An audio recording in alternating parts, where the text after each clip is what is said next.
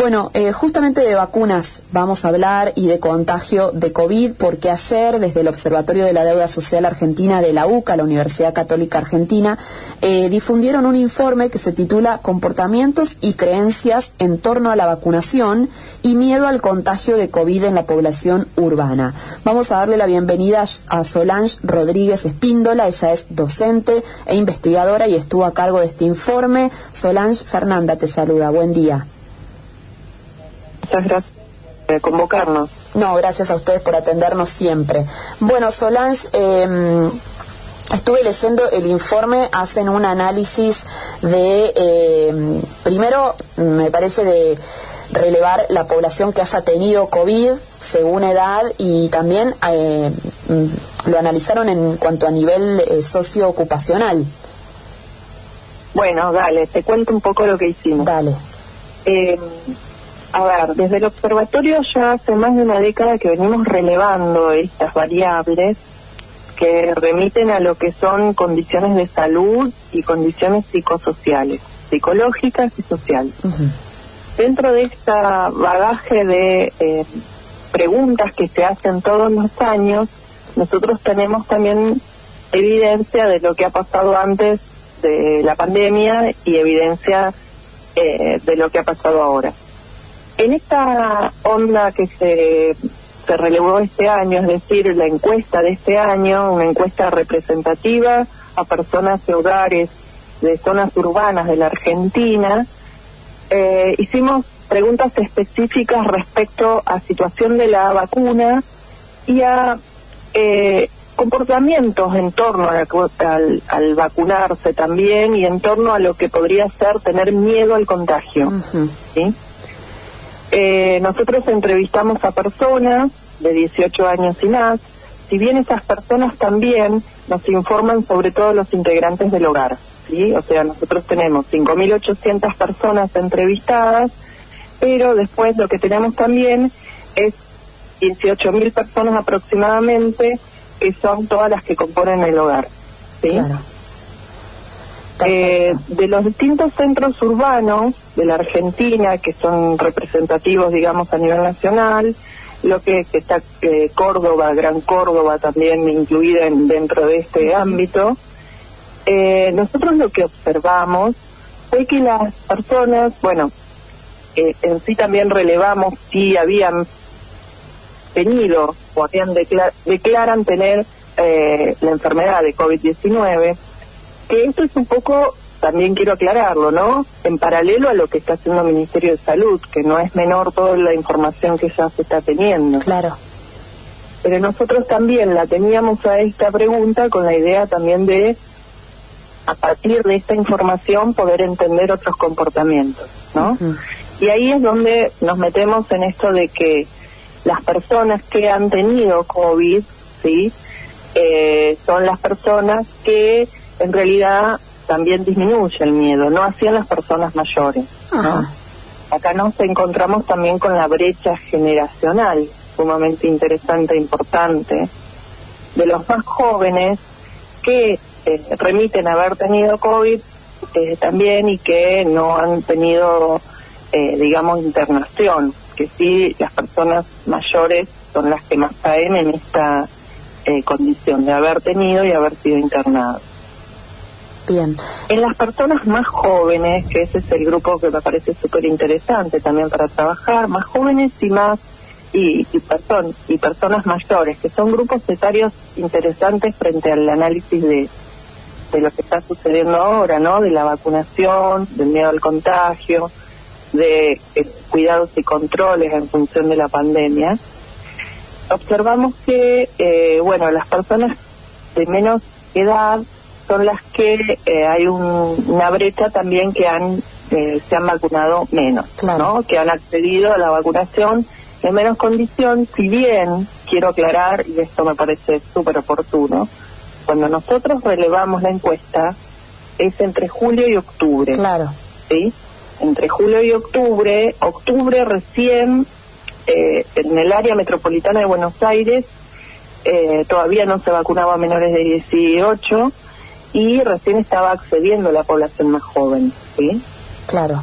Eh, En este sentido, lo que también observamos nosotros es eso, ¿no? La mayor cobertura, como vos también me preguntabas, a personas que están en trabajos en blanco, trabajos profesionales o no profesionales, pero que remiten, digamos, a que han sido vacunados eh, antes según el esquema de vacunación. Y esto se observa también en nuestros datos. Eh, digamos, este análisis de, de, acuerdo a el nivel o la posición socioocupacional, como dice el informe, eh, ¿Es lo mismo o no es lo mismo que hablar de socioeconómicas? Porque como por ahí algunos eh, analistas les preguntamos, eh, bueno, ¿qué, ¿qué sectores se contagian más? Y por ahí es varía, ¿no? Porque depende de la posibilidad que tiene la persona de ir a testearse rápido, depende de, muchas cosas y también en las poblaciones que son bastante este, heterogéneas es difícil, ¿no? Entonces, es lo mismo lo socioocupacional, porque el informe eh, por ahí no habla de, o sí habla, pero digo, diferencia socioeconómico de socioocupacional? Muy buena la pregunta, Fernanda. Primero, eh, nosotros por, eh, tenemos la, o sea, lo, lo chequeamos también a la información según estrato socioocupacional, según estrato socioeconómico, o nivel socioeconómico, que es la pregunta que vos me haces, y también condición de pobreza. Según condición, el, el nivel socioeconómico remite más a condiciones de ingreso económico o de condición objetiva propiamente desde lo socio nivel socioeconómico y del contexto del barrio y de la vivienda. Bien. En tanto, el estrato socioocupacional, que es el que nosotros estamos mirando ahora, está ajustado también a condiciones educativas y laborales. Ajá se suman a lo que serían las condiciones objetivas materiales que hacen a la vulnerabilidad, condiciones de trabajo y condiciones de educación. Eh, es un poco una variable con un poco mayor de precisión en este sentido. Si bien por nivel socioeconómico y por pobreza no hay diferencias en cuanto al acceso de la vacuna, sí, que eso me parece fabuloso. Totalmente las, las políticas implementadas han llegado a las distintas condiciones sin importar eh, sexo, edad, edad en, lo que sería la apertura, ¿no? En tiempos, ¿no? Claro, claro. Y lo que sería también este, a, a los distintos condiciones socioeconómicas. Perfecto. Ahora, cuando nosotros lo miramos por condiciones de educación y de trabajo, que es la variable esta que mencionamos, estrato socioocupacional, ahí sí podemos ver ciertas diferencias que están ajustadas o que también están mediadas por condiciones laborales sobre todo. Claro. También puede jugar ahí eh, eh, la, digamos, a ver, ¿cómo decirlo? Entre comillas, la exigencia del empleador. Digo, eh, no, quédate en tu casa, no, aislate, no, testeate, no, vacunate. La exposición. Claro. Claro, y la exposición sobre todo también a, a estas condiciones, ¿no? Porque no olvidemos que no solo el personal de salud estuvo expuesto desde un principio y es altamente necesario que sean los primeros vacunados, pero después pasaba el chofer de colectivo, la empleada que estaba atendiendo en un cajero de supermercado, digo, ¿no? Porque fueron también, eh, eh, a ver, puestos laborales que estuvieron abiertos y siempre frente a lo que fue el cierre total prácticamente. Totalmente. Bueno, y la gente que no se ha, recordamos que estamos hablando a octubre eh, de este año, ¿no? 2021. La gente que no se ha vacunado, que recién decíamos por ahí son eh, franjas etarias más jóvenes, ¿esto se lo atribuyen a una falta de información, a un poco eh, rebeldía? ¿Qué puede haber detrás? Mira, eh, desde, no desde este informe propiamente, pero sí desde entrevistas que se han hecho, focus group o cuestiones más cualitativas, sí se han observado que las condiciones tienen que ver más con el sistema de creencias de las personas, ¿no? En esto de el miedo a que te están poniendo, que es una vacuna que todavía está en, no, digamos que está en proceso de eh, conocimiento, que eh, modifican tu ADN, cuestiones religiosas también, cuestiones en torno a lo que puede llegar a ser también esto de, de bueno, medio, medio incluso paranoide, ¿no? Que te insertan un chip, pero lo hemos escuchado, ¿no? Hay como mucho temor a algo que no se conoce. Ajá. En la incluso no uno lo vio eh, que en la medida que fue pasando el tiempo y los efectos que se van viendo en la población no son negativos, sí, la gente eh, ha seguido vacunándose. Claro. Nosotros en comparación a otros países hemos tenido un alto impacto de la gente que se ha vacunado. Si bien el problema ahora es que no ha completado el esquema. Claro. ¿sí? Mucha gente no ha completado el esquema y en esto es segundas dosis en tiempo y forma, ahora terceras dosis en tiempo y forma, ¿no? Claro, claro. Bueno, ¿esto Eh, podría eh, retroalimentar campañas de vacunación por ahí? Sí, sí, tal cual. Nosotros teniendo estos perfiles por ahí de población que es la que no accedía a la vacunación, ¿no? Por eso yo lo mencionaba, en la gente que está desempleada sobre todo, o tiene trabajos que no han remitido a esa necesidad de, no, no es obligatorio, pero sí por una cuestión de percepción de cuidado también, de la vacuna, eh, gente de menos edad, ¿no? Eh, y después lo que sí notamos fue como eh, el miedo al contagio que también está relacionado con haberse vacunado. La gente que no tiene miedo es la que no se vacuna, Claro. ¿no? Entonces, eh, súper interesante, ¿no? Que, que también eh, nosotros personalmente creo, y esto lo tomo de manera personal ya, creo que el, el- el inicio de la cuarentena el año pasado, eh, de esa de aislamiento obligatorio de nueve meses, fue en sus primeros meses con mucho temor de la población, Sí, ¿sí? Eh, y fue como encauzado desde ese lado la prevención, del Claro. temor. Claro, claro. Y creo que por ahí tendríamos que ir cambiando algunas estrategias que también se están observando y se han cambiado, pero ahora la población frente, por ejemplo, ahora una nueva ola, por así llamarla, de contagios, este, los, los cuidados han disminuido, los, o sea, hemos dejado de eh, tener por ahí más cuidados de los que teníamos antes, ¿no? Claro. Que la vacuna ha brindado eso, nos ha dado esa sensación también. Claro, claro. Bueno, midieron también Igual la el... sensación no es menor porque los profesionales están diciendo que los contagios está, o sea, están pero no llegan a eh, situaciones de gravedad, Sin que duda. eso es efecto de la vacuna. Claro, de todas maneras hay que seguir cuidándose para, para que esos contagios no, no perduren, ¿no? Que el virus no... claro, pero no- también se dice, esto también lo he escuchado desde, desde Europa, que las personas que están cayendo eh, a internación o en situaciones de gravedad son precisamente los que no se han vacunado. Claro, totalmente, totalmente. Digo, midieron también el malestar psicológico, ¿no? Según el miedo al contagio.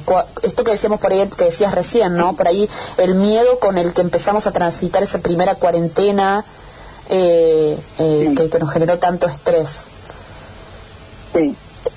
Bueno, en este sentido también, la asociación de ciertas variables, el malestar psicológico, perdón, malestar psicológico, nosotros lo medimos a través de una escala psicológica que mide síntomas de ansiedad y depresión, Ajá. ¿no?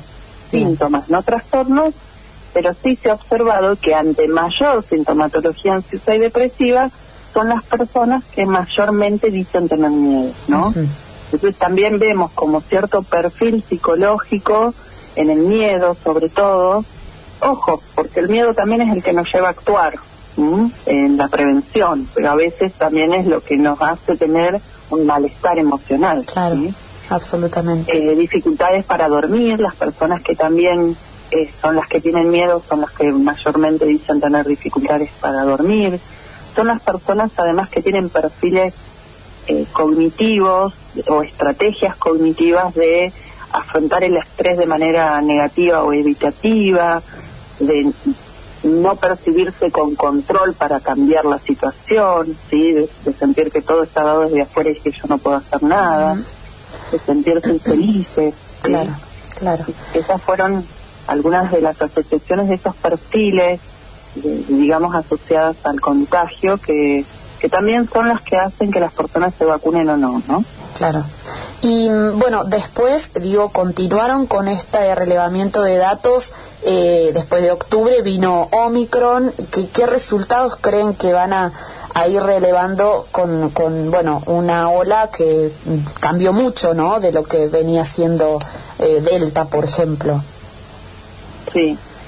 Bueno, nosotros en realidad nuestra encuesta se hace todos los años, julio-octubre, todos los años. Ajá, bien. Entonces yo ya no tengo información de lo que ha sido esta última, o sea, será julio-octubre 2022 Claro. que volvemos a evaluar. Lo vamos a ver ahí. Sí, sí sabemos igualmente que estando vacunados, estando vacunados, Omicron lo que tiene, que es lo que se percibe en esta situación por profesionales de la salud, lo digo, ya no de nuestros datos, que Omicron es lo que es, es lo que está mayormente en este momento porque tiene como mucha contagiosidad. ¿no? Pero no no demuestra gravedad en cuanto a los síntomas. Sin duda. ¿sí? Estando vacunados, ¿no? Exacto. Entonces es un poco lo que se observa por ahí que está sucediendo, que por ahí Delta sí era con unas condiciones de mayor eh, este, gravedad en cuanto a la sintomatología de COVID, ¿no? Claro, claro.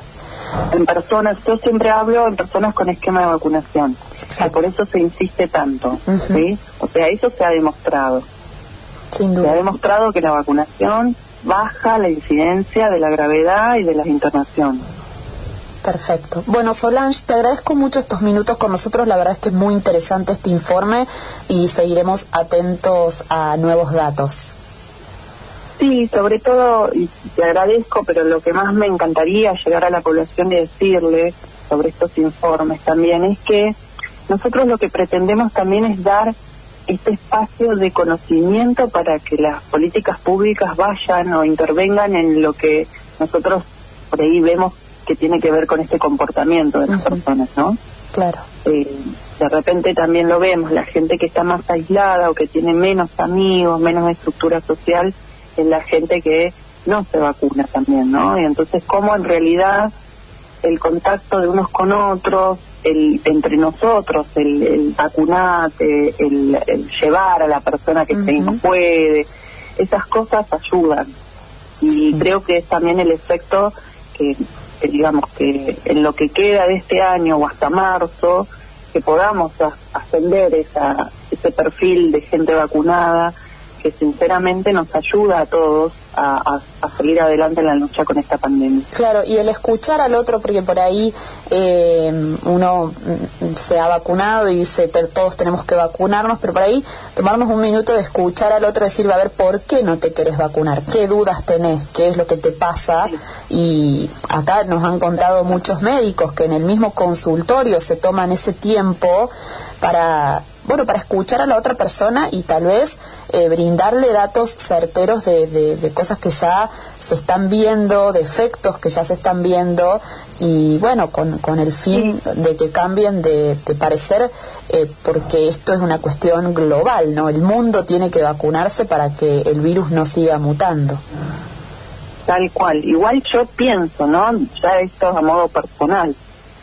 Eh, el sistema de creencias que cada uno tiene a veces es muy difícil de Sí. que otro intervenga, ¿no? O que el otro pueda este, eh, convencerlo, ¿no? Que, que quizás es la palabra. Mm. Cuando nos ponemos en una posición a veces muy rígida, de- en un sistema de creencias que hace que nuestras conductas no vayan para el lado de la prevención con la vacuna, eh, pero a veces ponerse a pensar, porque yo he conocido gente que no se ha querido vacunar y que después terminó internada y terminó inyectada y pinchada por todos lados o incluso ah, eh, con un respirador, ¿no? Entonces, no sé hasta qué punto uno por por esto que por ahí se expone físicamente a la vacuna, que sí es cierto, está en un estado también de, de evaluación y eso lo sabemos, se ha pasado muchas veces con vacunas eh, o sea, de manera histórica en, en otras Sí, pandemias, claro. ¿no? Eh, ¿no? No cercanas a nosotros, pero de otros siglos, que las vacunas también salieron en un estado